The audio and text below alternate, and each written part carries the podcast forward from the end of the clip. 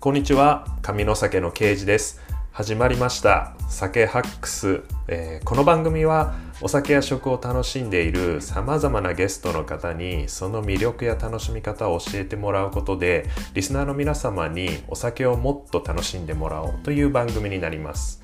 えー、本日の記念すべき初回のゲストは、えー、岡酒商店の岡健一郎さんです。岡さんは神戸で日本酒の酒屋さんをやられている方なんですけども取り扱っている商品が日本酒の中でも自然派純米酒と言われる、えー、特殊なものになりますそんな岡さんに、えー、自然派純米酒とはどんなものでどんな魅力があるのかまたどういうふうに楽しめばいいのか自然派純米酒を飲むことならではのメリットなんかをお聞きしました。そして、え関西人の岡さんらしくお好み焼きなどのソース料理と日本酒の合わせ方なんかお話ししてもらったのも面白かったと思います。また岡酒商店は店舗だけでなく通販サービスにも力を入れてますので神戸以外にお住まいの方も岡さんのサービスを利用できますので最後までお聞きいただければと思います。なお番組内で紹介させていただきました商品やお店の情報などは全てエピソードノートの方にまとめて紹介しておりますので、えメモなど取らずに安心してお聞きいただけますそれでは早速岡さんとのインタビューをお聞きくださいあなたの嫌いな食べ物は何でしょうか？はい、えーと、私が嫌いな食べ物は牡蠣です。貝の牡蠣ね。貝の柿、はい。貝の柿。果物じゃなくてね、貝の方の柿です。まあ、日本酒好きの人だとね、好きな人かなり多いですけど、あの、私は大大嫌いですね。あんまり言うとね、産地の人に申し訳ないんですけどね。はい。生？生が特に、あ生よりも、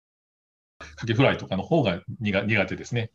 おまあ、生もあんまり得意じゃないけど。またなんでまたそんなカキが嫌いなんですか？いや、もともとは、あの、その火を入れた時の匂いと食感が嫌いで、はい。ずっと食べてなかったんだけど、一回生があまりにも美味しいよって言われて、広島から送ってきた生を食べたら当たりました。やっぱり、やっぱり。であ、そうするともうなんか、もう、もう、やっぱりやめといた方がよかったんや、みたいな。そんな感じ。まあ、その後、生涯2度ほどは食べたことあるんやけど、ちょっと付き合いでね。はい、はいうん、仲いい人、料理人の人に出されたら断られへんかったみたいな。っていうのは食べましたけど、慌てて酒を飲むっていうね。そんな感じです。確かに日本酒のすごく名 ペアリングの相手なのに当たったりしてきフランスで言ったら、まずは牡蠣には日本酒だろうって絶対言われるのにね。はい。残念ながら食べられないと。食べられないです。はい。わかりました。はい。オイスターバーなんて絶対行かない。はい、はい、じゃあ、えっ、ー、と、今日の、えっ、ー、と、記念すべき、はい、第1回目に来ていただいた勇気あるゲストは、えー、そんな牡蠣が食べられないという珍しい日本酒の、えー、岡酒商店の岡健一郎さんです。で、簡単に岡さんの、えーと、経歴というかご紹介をさせてもらいますと、はい、えーと、岡さんはもともと IT 業界で20年以上働いていて、その後脱サラをして2018年えー、と神戸で岡崎商店をスタートされてますと。で自然派純米酒を応援するっていうのをコンセプトにしている岡崎商店では、えー、通販サイトと、まあ、店舗で純、まあ、自然派の純米酒の販売で店舗の方では、まあ、角打ちとか有料シーン、まあ、有料シーンですか？ね、どっちかっていうと、に加えて、ね、角打ちとは言っちゃいけないこと、はい、そうですよね。はい、有料シーンと、はい、えっ、と、ペアリングとか、まあ、利き酒イベントを結構積極的に、まあ、神戸の店舗と、まあ、今ちょっとコロナの状況もあるんですけども、東京の方で出張という感じでも開催されています。えっ、と、そんな岡さんに今日は自然派日本酒の魅力とその楽しみ方について教えてもらえればと思います。なということで、はい、簡単に紹介させてもらったんですけども、ももう一度、岡さんの口からまさにどういうことを目指して、今、どういうことをやってるのかっていうのを、もう少し具体的に教えてもらっていいでしょうか。はい、えー、っとですね、まあ、概略は先ほどあの教えて、あの喋っていただいた通りなんですけども、もともとその IT 業界にいたときにですね、まあ、日本酒自身はすごく自分が大好きでよく飲んでいて、で、素人ながらあの勝手にイベントやったりとかも結構やってました。でまあ、そういう好きがまあ講じて、あの日本酒を海外に輸出するっていう、まあ、事業のですね、えー、ウェブサイトとかスマートフォンアプリとかっていうのをその IT 面から、えー、支援するというような仕事っていうのもやらせていただく機会をいただいてですね、うん、で、まあ、いろんな酒蔵さんとか酒造組合さんとかとお話をしながらそういうことをやってると、なかなかあの日本の酒蔵って小さいところが全国にたくさんあるんですけど、その彼らが海外に物を出していくっていうのは、ものすごくハードルが高いんですよね。うん、ででも日本国内の日本酒の消費量が減っていっている中で、やっぱり海外目指したいっていう蔵もたくさんあるというようなことが分かってきまして、えー、なんとかそこを橋渡しできないかなと。いうことで、まあ、自分が IT やってたこともあるんで、まあ、それこそ EC サイトですとか、情報発信とか、まあ、そういったところで、えーまあ、いろんなお役に立てるんじゃないかなっていうので、まあ、起業をしようと。いうのが、まあ、そもそものきっかけでした。えー、ただ、まああの、最終的にお酒が売れないとね、酒蔵さん困るんでっていうので、うん、えー、自分を酒を売ろうと。いうことで、うん、えー、酒屋という立場でもやっていくというようなことで、えー、起業しています。なので、もともと目指していたところは、海外への日本酒の普及の橋渡し、特に地方の小さい蔵ですね、うん、えー、のところをやっていこうということで始めてるんですけども、おまあ、事業としては今、コロナの影響が非常に大きくて、えー、ちょっと一時的に国内向けに、えー、切りあの方向を転換しているようなまあ、状況です。まあ、その、まあ、国内か国外はさておき、そもそもじゃあどういう日本酒を自分は進めていくいきたいのかというのを考えたときに、やっぱり自然派純米酒っていうのが当時、自分の中では一番大きいポジションを占めてまして、えーまあ、それをまだ日本酒としての分野としてあんまり確立されてないんで、それをなんとかいろんな人に知っていってもらおうということもセットでやっていくというようなことを考えて、今は国内向けに自然派純米酒の販売をやっているというようなところですね。はいなるほど。これちょっと自然派純米酒っていうところの、えー、と定義というか、どういうものを言うのかっていうところ、ちょっと、はい、お話ししてもらっても。あの一番分かりやすいところで言うと、日本酒の原料って、えー、米と麹と水、まあ、麹もその元の原料は米なんですよね。で、お米と水っていうのが大きな原料になります。まあ、あと微生物がいっぱい働くんですけども、えー、その一番大きなのはまあ水なんです。次に大きい米、ここの部分をえー、無農薬で栽培しているお米を使っているっていうのが自然派純米酒の大きな定義です。で、まあ、あの純米酒っていう言葉も使っている通り、あのいろんな添加物も使わないっていうところは、あもう一つのまあ、大きなルールとしてあってですね、まあ、極力あの人工的なもの、科学的なものを加え、極力というか、基本的には加えないで、うん、えー、で無農薬のお米を使って日本酒を作るというようなところが自然派純米酒というふうに、私が勝手に名付けてます。はい。オーガニックっていうよりかはもう少し広い意味になるんですかね。オーガニック日本酒っていうちょっとそうですね。あの、はい、オーガニックっていう言葉は世界的にも、はい、あの定義がものすごく明確な実は言葉であって、あの、はい、いろんなルールが決められてるんですよね。うん、で、一言で無農薬イコールオーガニックではないんですよね。こういう状態の無農薬がクですみたいなルールがあるので、えー、まあ、そこまで細かいルールっていうのを自分で策定するというよりは、まあ、もうちょっと広い範囲で、えー、まあ、無農薬でやってるところという形にしたいなという思いはありますね。なるほど。ではですねまずその日本酒含めて、まあ、自然派純米酒もですねこう仕事にまでされるようになったんですけども多分日本酒とかも飲み始めたもうかなりもう何十年前だと思うんですけどその本当にはまられたきっかけというか、もう好きになったところっていうのを教えていただけますか？そうですね、私自身は最初、まあ、お酒を飲むような年になって飲み始めたときに、あのまあ、親のトラウマっていうか、親父がめちゃくちゃウイスキー飲むんですけど、それを見てて、もうウイスキー絶対飲みたくないなという、反対に行ったんですね。はい、であの、ウイスキー飲まないぞ、じゃあ何飲もうか、ビール苦いな。ってなって、めちゃくちゃ飲んでました。で、最初の頃すごいワインが好きで、そのためにちょっとフランスにも行きたいなと思って、学校の金使ってフランスまで行ってワインを飲んでたっていうのをやってたんですけど、で、フランス行ってワイン飲んだらめちゃくちゃ安くてうまいんですよね。はいはいはい。めちゃくちゃ安くてうまい。それこそまあスーパーで300円ぐらいで買っても結構うまかったりするんですけど、うん、これがなんで日本で飲めないんだろうって、まあ、バカな学生やったんで考えたんですよ。で、学、はい、あの他のフランス人の学生とかに、これ日本酒で飲まあ日本で飲まれへんね。こんな安くて美味しいの。って言ったら当たり前や俺らが飲んでまうからって言われて、その時にその友達が一言言ったんですね。日本酒も一緒やろ。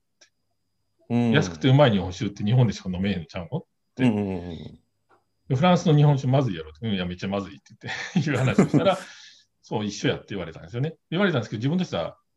そうなんかなってちょっとまあ思ったことがあって、帰国してから、まあ、日本酒を飲みたいなと思ってた時に、まあ、ちょうどすごく日本酒に詳しい、えー飲み屋さん、まあ、銀醸酒バーって、当時すごく珍しかったんですけど、うんっていうところに連れて行ってもらう機会があって、えーそこから飲んでみたら、まあ、めちゃくちゃ美味しかったと。へまあそれが本当一番最初の日本酒にハマったきっかけですね。はい、なので、ワイン飲める方は絶対日本酒飲めますというのは自信を持って。で、よくね、白ワインと日本酒似てるとかっていう人多いんですけど、はい僕はワインは完全赤ワイン派というか、白ワインはもうほぼ何回飲んだぐらい、片手ぐらいしか飲んでないぐらい飲まないですよ、白ワインを。うわ、あ、赤ワインしか飲まないです。ですかおフランス人、あのみんな言ったらブルーオーニュンスおるんですけど、はいはいはい。あの結構東の、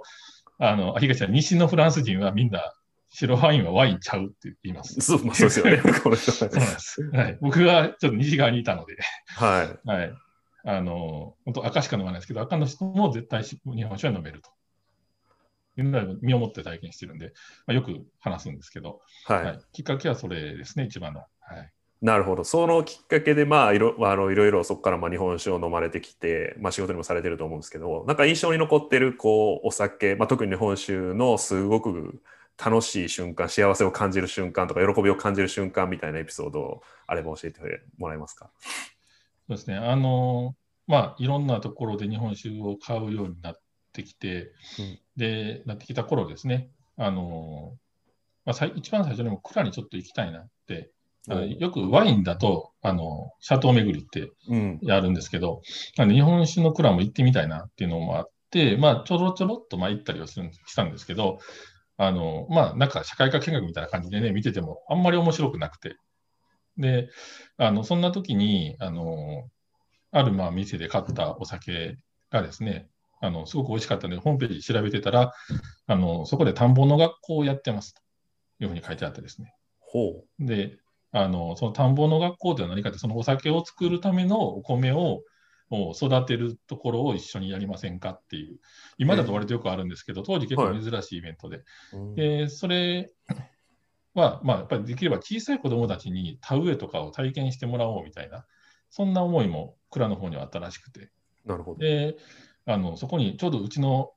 一番下の娘が小学校4年生だったのかな、当時。だったので、で当然、田んぼなんて入ったこともない。あその頃横浜に住んでたので、はい。えーないというのがあって、うんうんじゃあ行ってみる？みたいな話をして、えー行ったのが、えー福島の郡山です。で、まあ、そこであの完全無農薬のお田んぼなんで、まあ、子どもたちも安心して入って、で、まあ、カエルがもううじゃうじゃってみたいな ところで田植えをし、草取りをし、稲刈りをしみたいな、まあ1年間かけて何回もまあ郡山に通ったんですけども、まあ、これ自体がすごく楽しくて、で、そういうので出来上がったお酒って、まあ、そのお米のお酒が出来上がったのは、やった人だけが買えるんですけど、うん。うんまあ、当然のごとく美味しいわけですよね。うんで、あのその時に、途中途中でやっぱりこう冬になってくると蔵で作りが始まるんで、その作ってる最中のものとか、本当の出来たてのものを飲ませてもらう機会があったんですけど、もうこれがもうめちゃくちゃ美味しくて、へもう普通に売ってるのとちょっとまた、ね、レベルが違うというか、種類種類が違うというか、レベルじゃない、種類が違うっていう感じで、ええーまあ、これは日本酒面白いなっていうふうに、えー感じました。で、その蔵が、まあ、今、全量無農薬でやっている新田本家さんっていう蔵なんですけども、なるほど。えーまあ、そことの出会いがあったので、私は自然派純米酒という道に入ったっていう、まあ、そういうエピソードですね。はい、なるほど。やっぱそうですね。作る、ワインとかもそうですよね。結構、ブドウを摘むとかっていうのは、まあ確かに、一般の人はなかなか経験難しいですけど、作るっていうところまで経験したら、料理とかでも同じように楽しいし、楽しくなるっていうところですかね。なるほど。まあ、あとやっぱりワイン好きな人って絶対ブドウとこうね、畑の話に絶対なるので、そうですよね。うん 日本酒でも絶対込みに行くんですよね、話がね。はい。うん、っていうか、そこ気にせんかったら何好きにすんねんぐらいなノリになるので、はい。業業界の人以上に当時は、うん、すごいそこが気になってたっていう。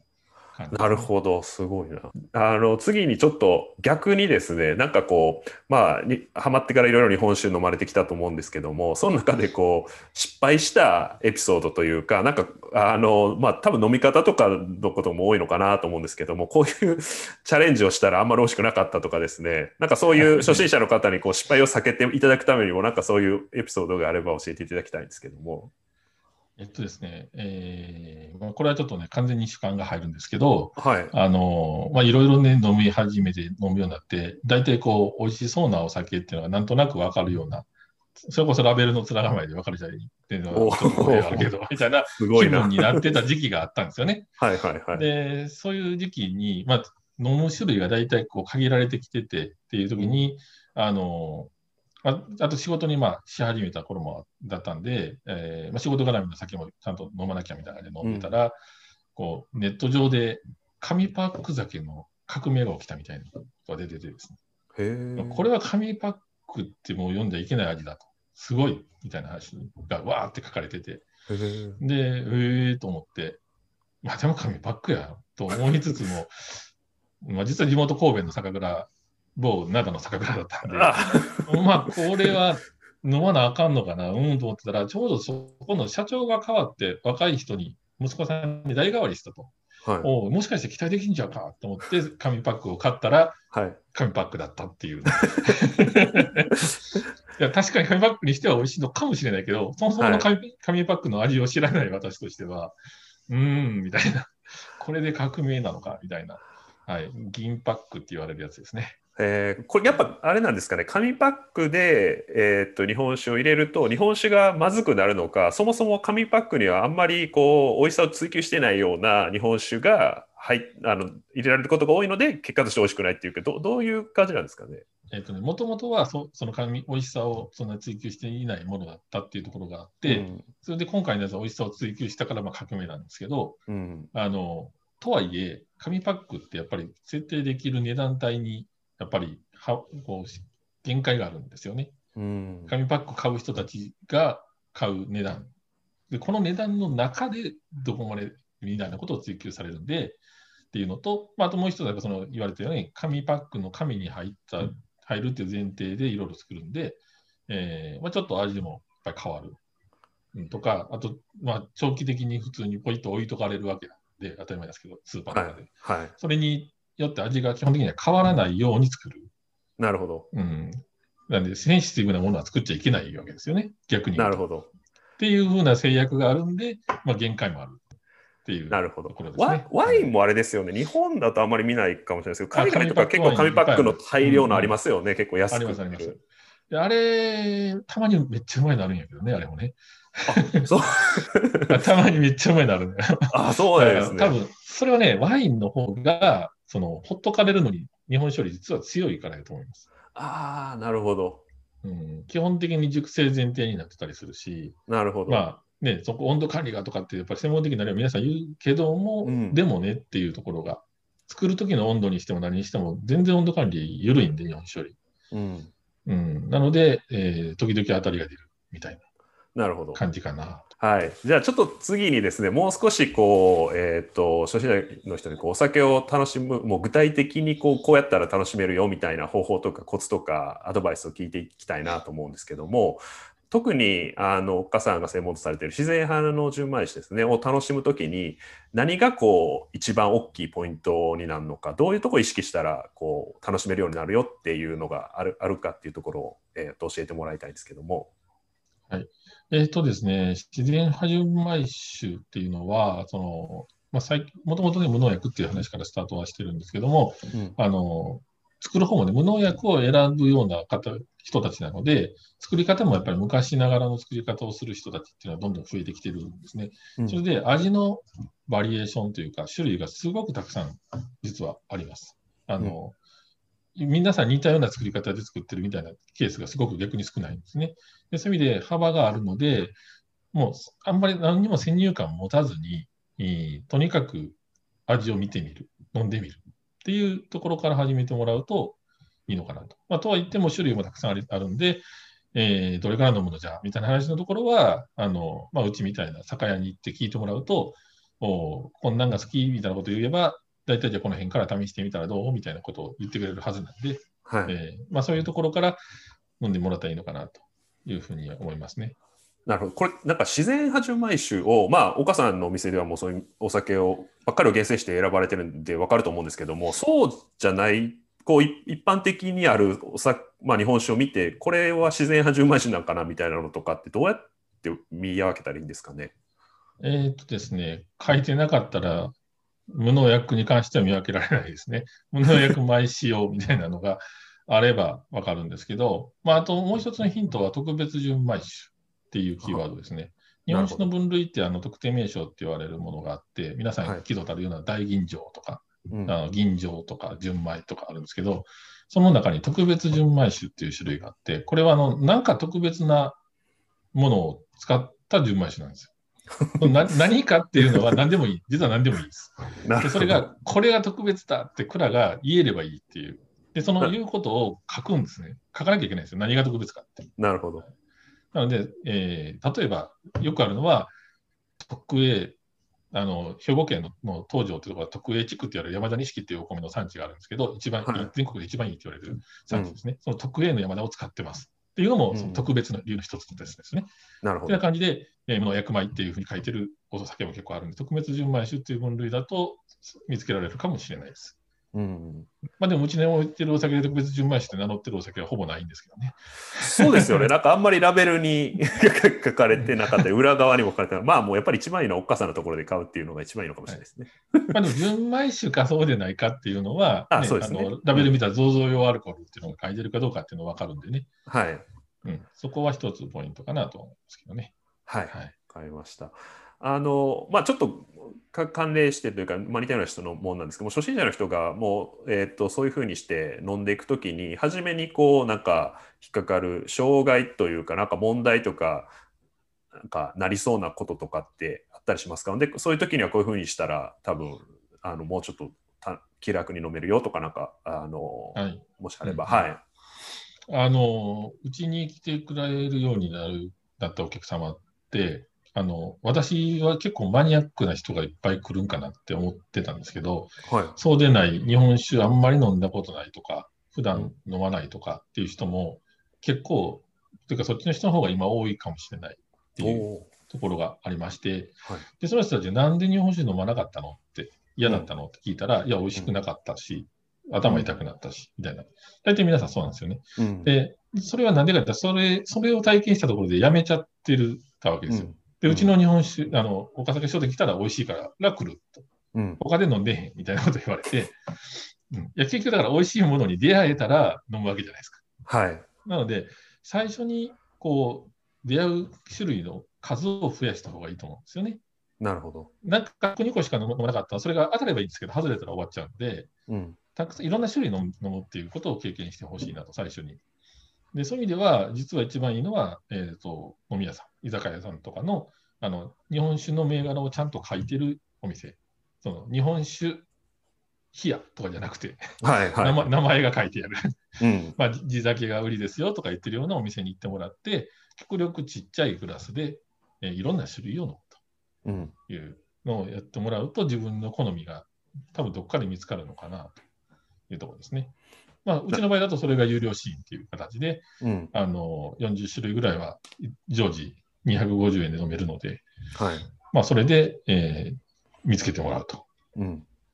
いう感じですね。はい。なるほど。あの、まあ、今、岡さん神戸いらっしゃるんですけど、まあ、以前は、あの横浜と含めて東京、関東の、えーところにも長く住んでいらっしゃったので、なんか、もう結構そういう初心者の方におすすめのお店とか、具体的にもしなんかいくつか紹介していただけるところがあれば教えてもらえああ、ますなるほど。あの、関東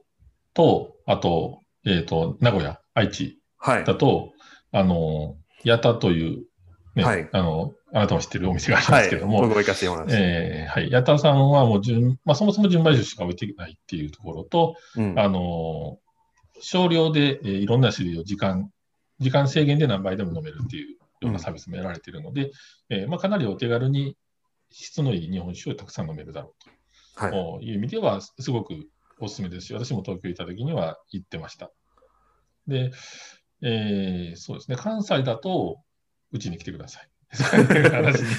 そうんですね。そうです実は関関西のね、お店、あんまり開拓できてないんですよ。多分もちろんあるはずなんですけど、はい。まあそうですね。うんまあまあちょっとコロナにもなっちゃいましたしね、ちょっと。そうなんでですよね。うん、で関東だと、そうですねあの、そういう最初の入門っていうのは、もう矢田さん一番いいかなと思いますね。はい。わかりました。お店の雰囲気も含めて、はい。若い人入りやすいですしね。そうですね。僕もよくすごく楽しかったです。ありがとうございます。あと、はいなんか家でそういうふうにこうお酒を楽しむときに、なんかおすすめの楽しみ方とか、実際に岡さんが家でやられてる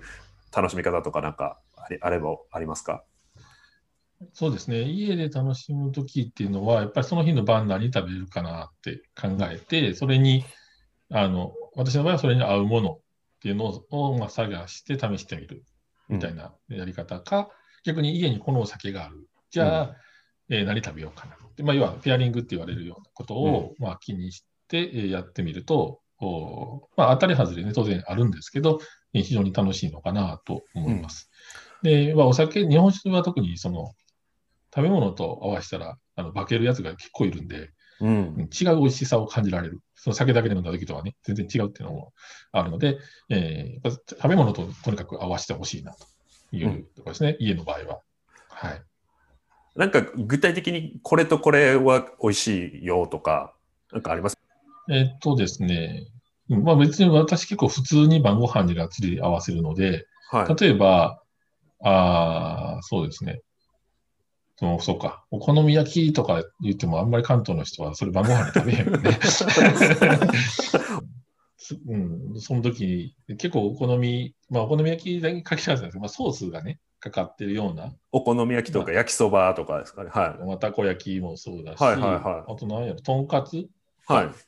とかでもいいかな。まあそういうものに対してははい、すごくあの、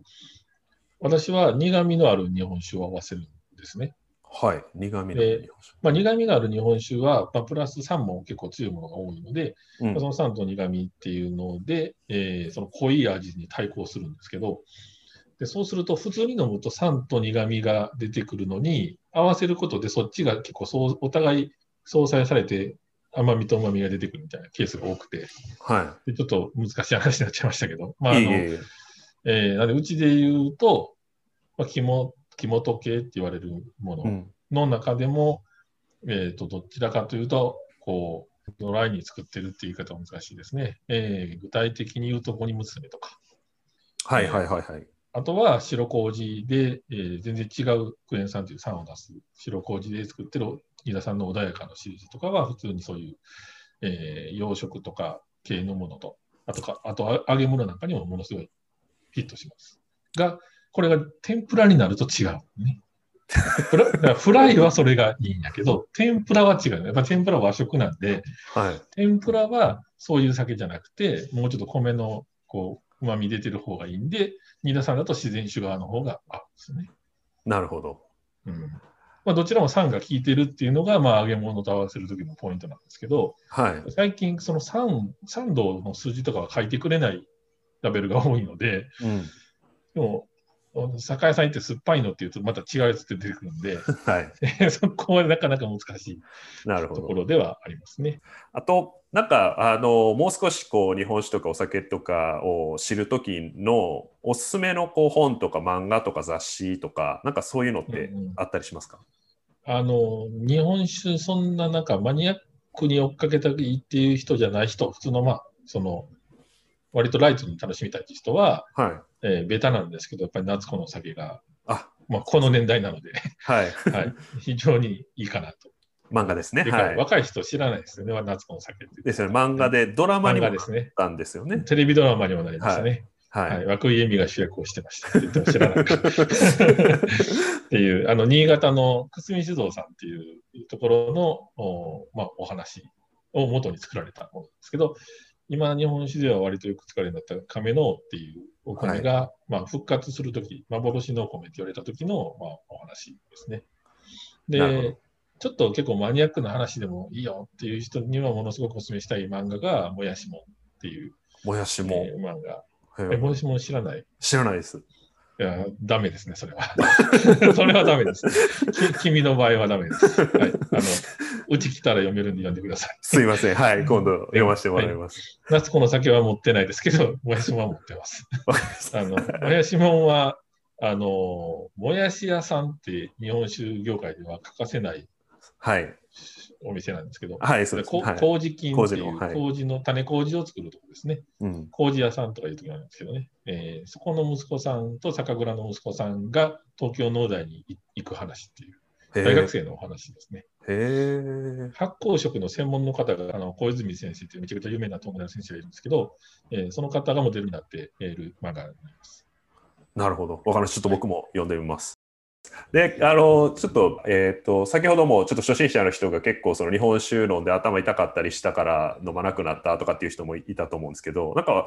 おすおすすめの二日酔い対策とか、なんかこういうふうにしたらあんまり二日酔いしないよとかっていうところの方法がもしあれば教えてほしいんですけど、えー、と一番簡単なのは、はい実は飲んだ後じゃなくて、飲むときですね、飲むときに、えー同じ量の水を飲むこ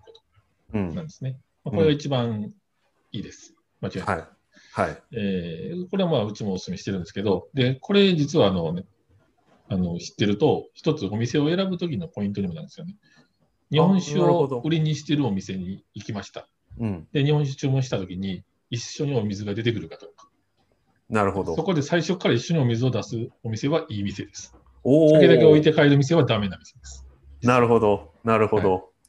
で、これは結構最近ちゃんと考えてる店多いんで、はい。見分けるポイントにはなりますね。なんで、表面的にこう、情報を集めて、有名はな人気の銘柄だけ並べてて、結構見たらすごいんやけど、店の人はあんまり考えてなかったみたいなケースは水出さないですね、大体。っなるほど。ていう感じです。で、素晴らしい。まあ、もう一つは、あれですね、飲む温度なんですけど、うんえ。っ、と、実は、えー缶酒飲んだ方が二日酔いにならないです。そうなんですね。なんか、イメージ的に缶酒の方が二日酔いしそうな。いや、ならないですね。っていうのは実は別に缶酒が二日酔いにならないのではなくて、缶酒って酔いが早く回るので、たくさん飲まないんですよ。ああ、なるほど。ね冷酒って冷たいまま飲むと、体内にアルコール摂取されなくて、しばらくとどまって、時間が経ってから温度が上がって体内に摂取されるんですね。なので、はい。冷酒最初飲んでると全く酔った気にならないんですよ。で、ガンガン飲んで、ある時にドンって酔っ払って、えー意識なくなるとか、まあはい。割と多いです。要は飲みすぎちゃうんですよ。うん。なんで、缶酒飲むとすぐスーッとアルコールを吸収するので、えー自分で寄ってくるから、たくさん飲まない。で、たくさん飲まないから二日酔いにならない。っていう、そういうサイクルができます。なるほど。なんか、あのー最近注目しているトレンドとか、サービスとか、人とかってなんかありますか？そうですね。今一番注目しているのは、えー無添加醸造木桶仕込みっていうやつですね。またすごいか。添加醸造を清気仕込み。はい。はいあの、まあ、要は無添加、何にも入れません。はい。で、まあ、その時は基本的には無農薬のお米を使っていることがほとんどなんですけど、えーそれをまあ昔と同じ木桶で、木の桶で、えーつ仕込みますとうんいうものですね。まあ、要は作り方だけで見たら江戸時代以前と一緒ですよっていうような、まあ、ものになります。ほう。えーこれが結構、でもまさに蔵によって味が変わるんですよね。あうんの蔵に住んでる微生物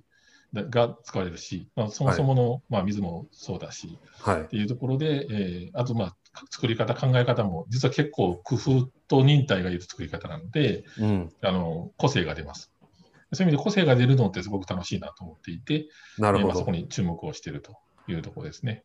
なるほど。こういう、そういったお酒ってやっぱり手間がかかるんで高くなりそうかなと思うんですけど、値段的そうでもないんですよね。なるほど。いや高く、高くしたら方がいいよねっていうぐらい、はい。まあちょっと、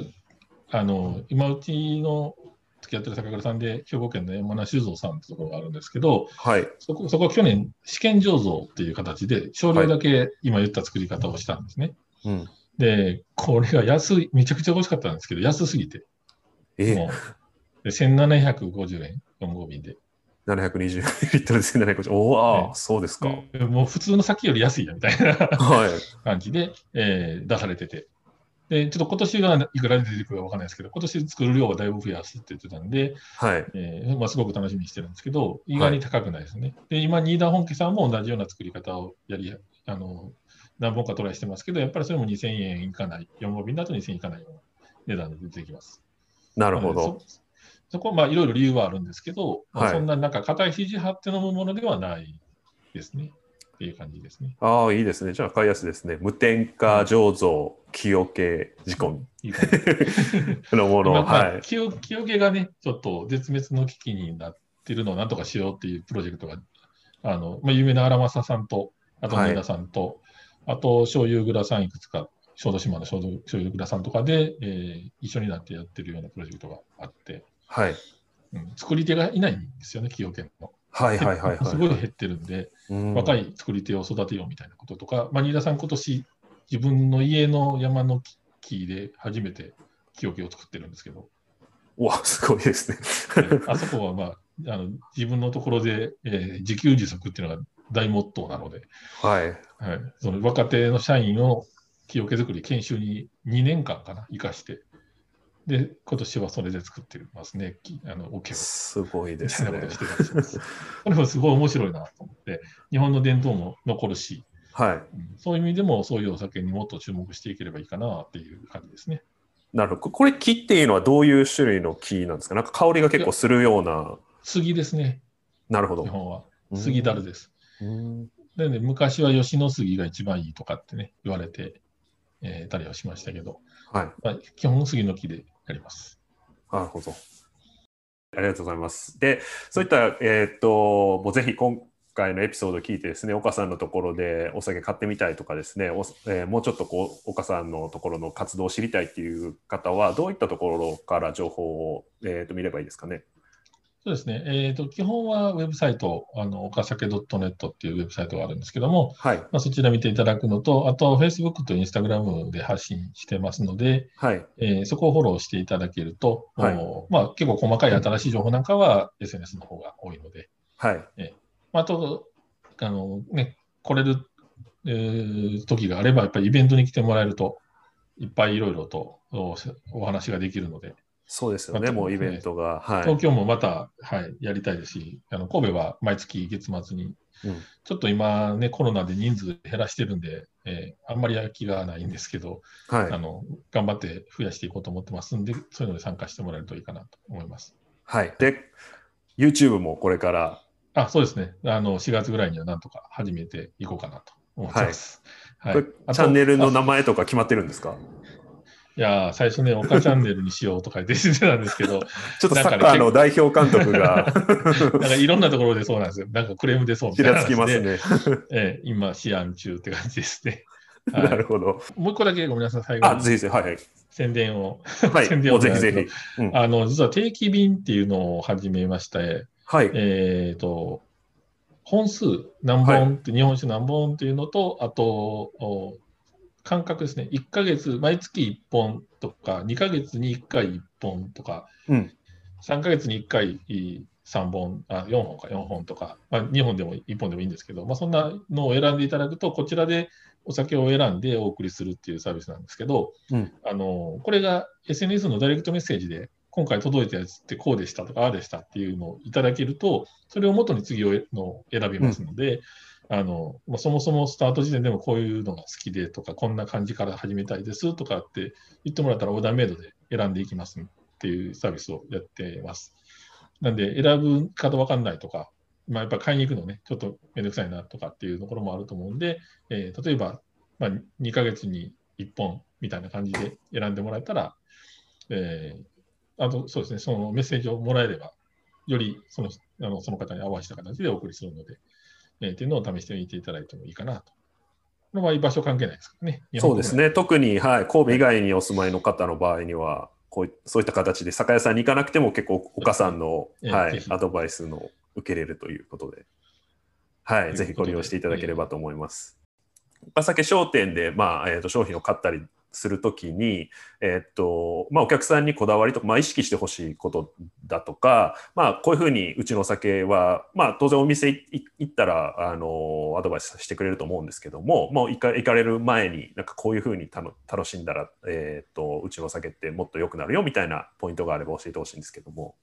はい。えーっとですね、えーまあ、最初にちょっと言った、まあ、あんまりね、前提知識にこだわらずにいろいろ飲んでほしいっていうところも、まあ、もちろんあるんですけど、えーと、うちのお店のまあコンセプトっていうところに、えーまあ、その自然派純米酒を置いている一番の理由っていうのが、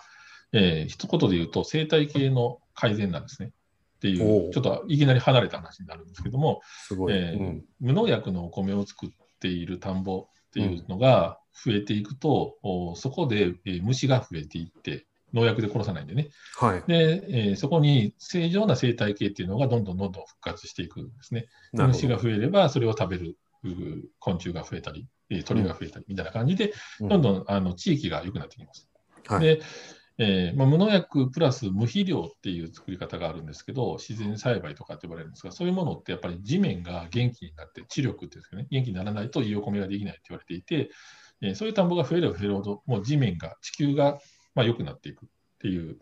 蘇っていくっていうようなことがあります。でただまあそういうお米をやっぱり誰かが買ってくれないと、そこの田んぼが維持できないんですよね。うん、っていうのがあるので、えー、そういうお米を使ったお酒を飲むことで、えー、そこでそういう農業をしている人を支えることができて、えー、そうするとその地域の環境が改善されていくと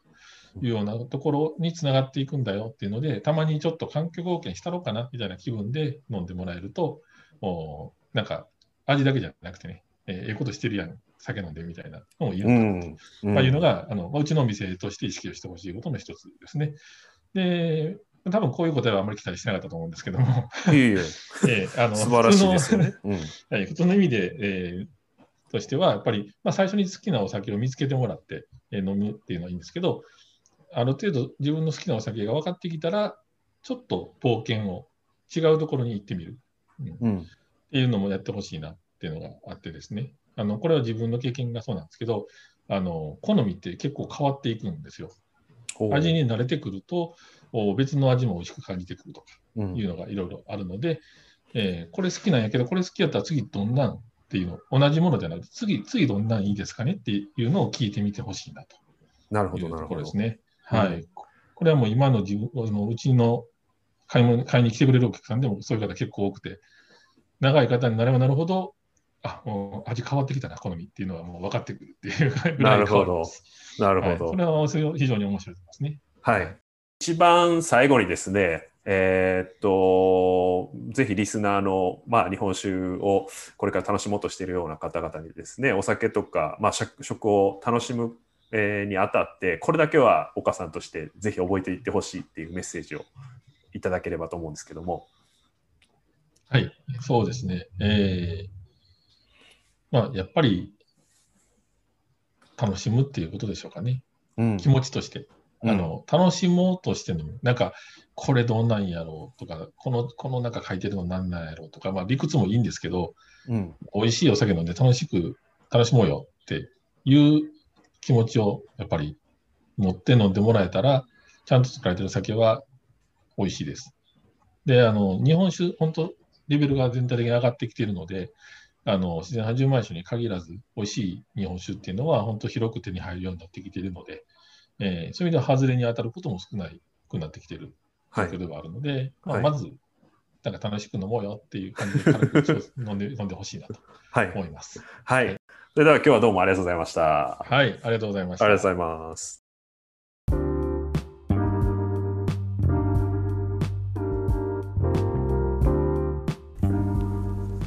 はい。ということで、えー、岡酒商店の岡さんとのインタビューをお聞きいただきましたがいかがだったでしょうか、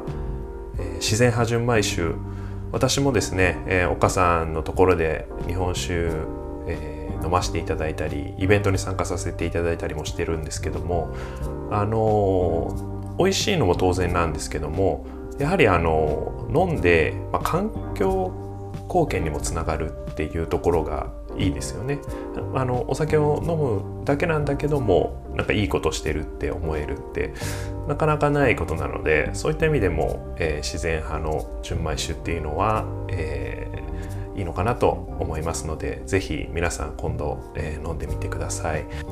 岡酒商店についての詳しい情報そしてエピソード内で紹介させていただいた商品やサービスの詳しい情報については全てエピソードノートでご覧いただけますのでぜひそちらをご覧ください。また Facebook グループや Twitter、Instagram の方をフォローいただきそちらの方から番組のご感想そして今度ゲストに呼んでほしい方やゲストに聞きたい質問などをぜひ、えー、コメントいただければ幸いです。それではまた次回お会いしましょう。さようなら。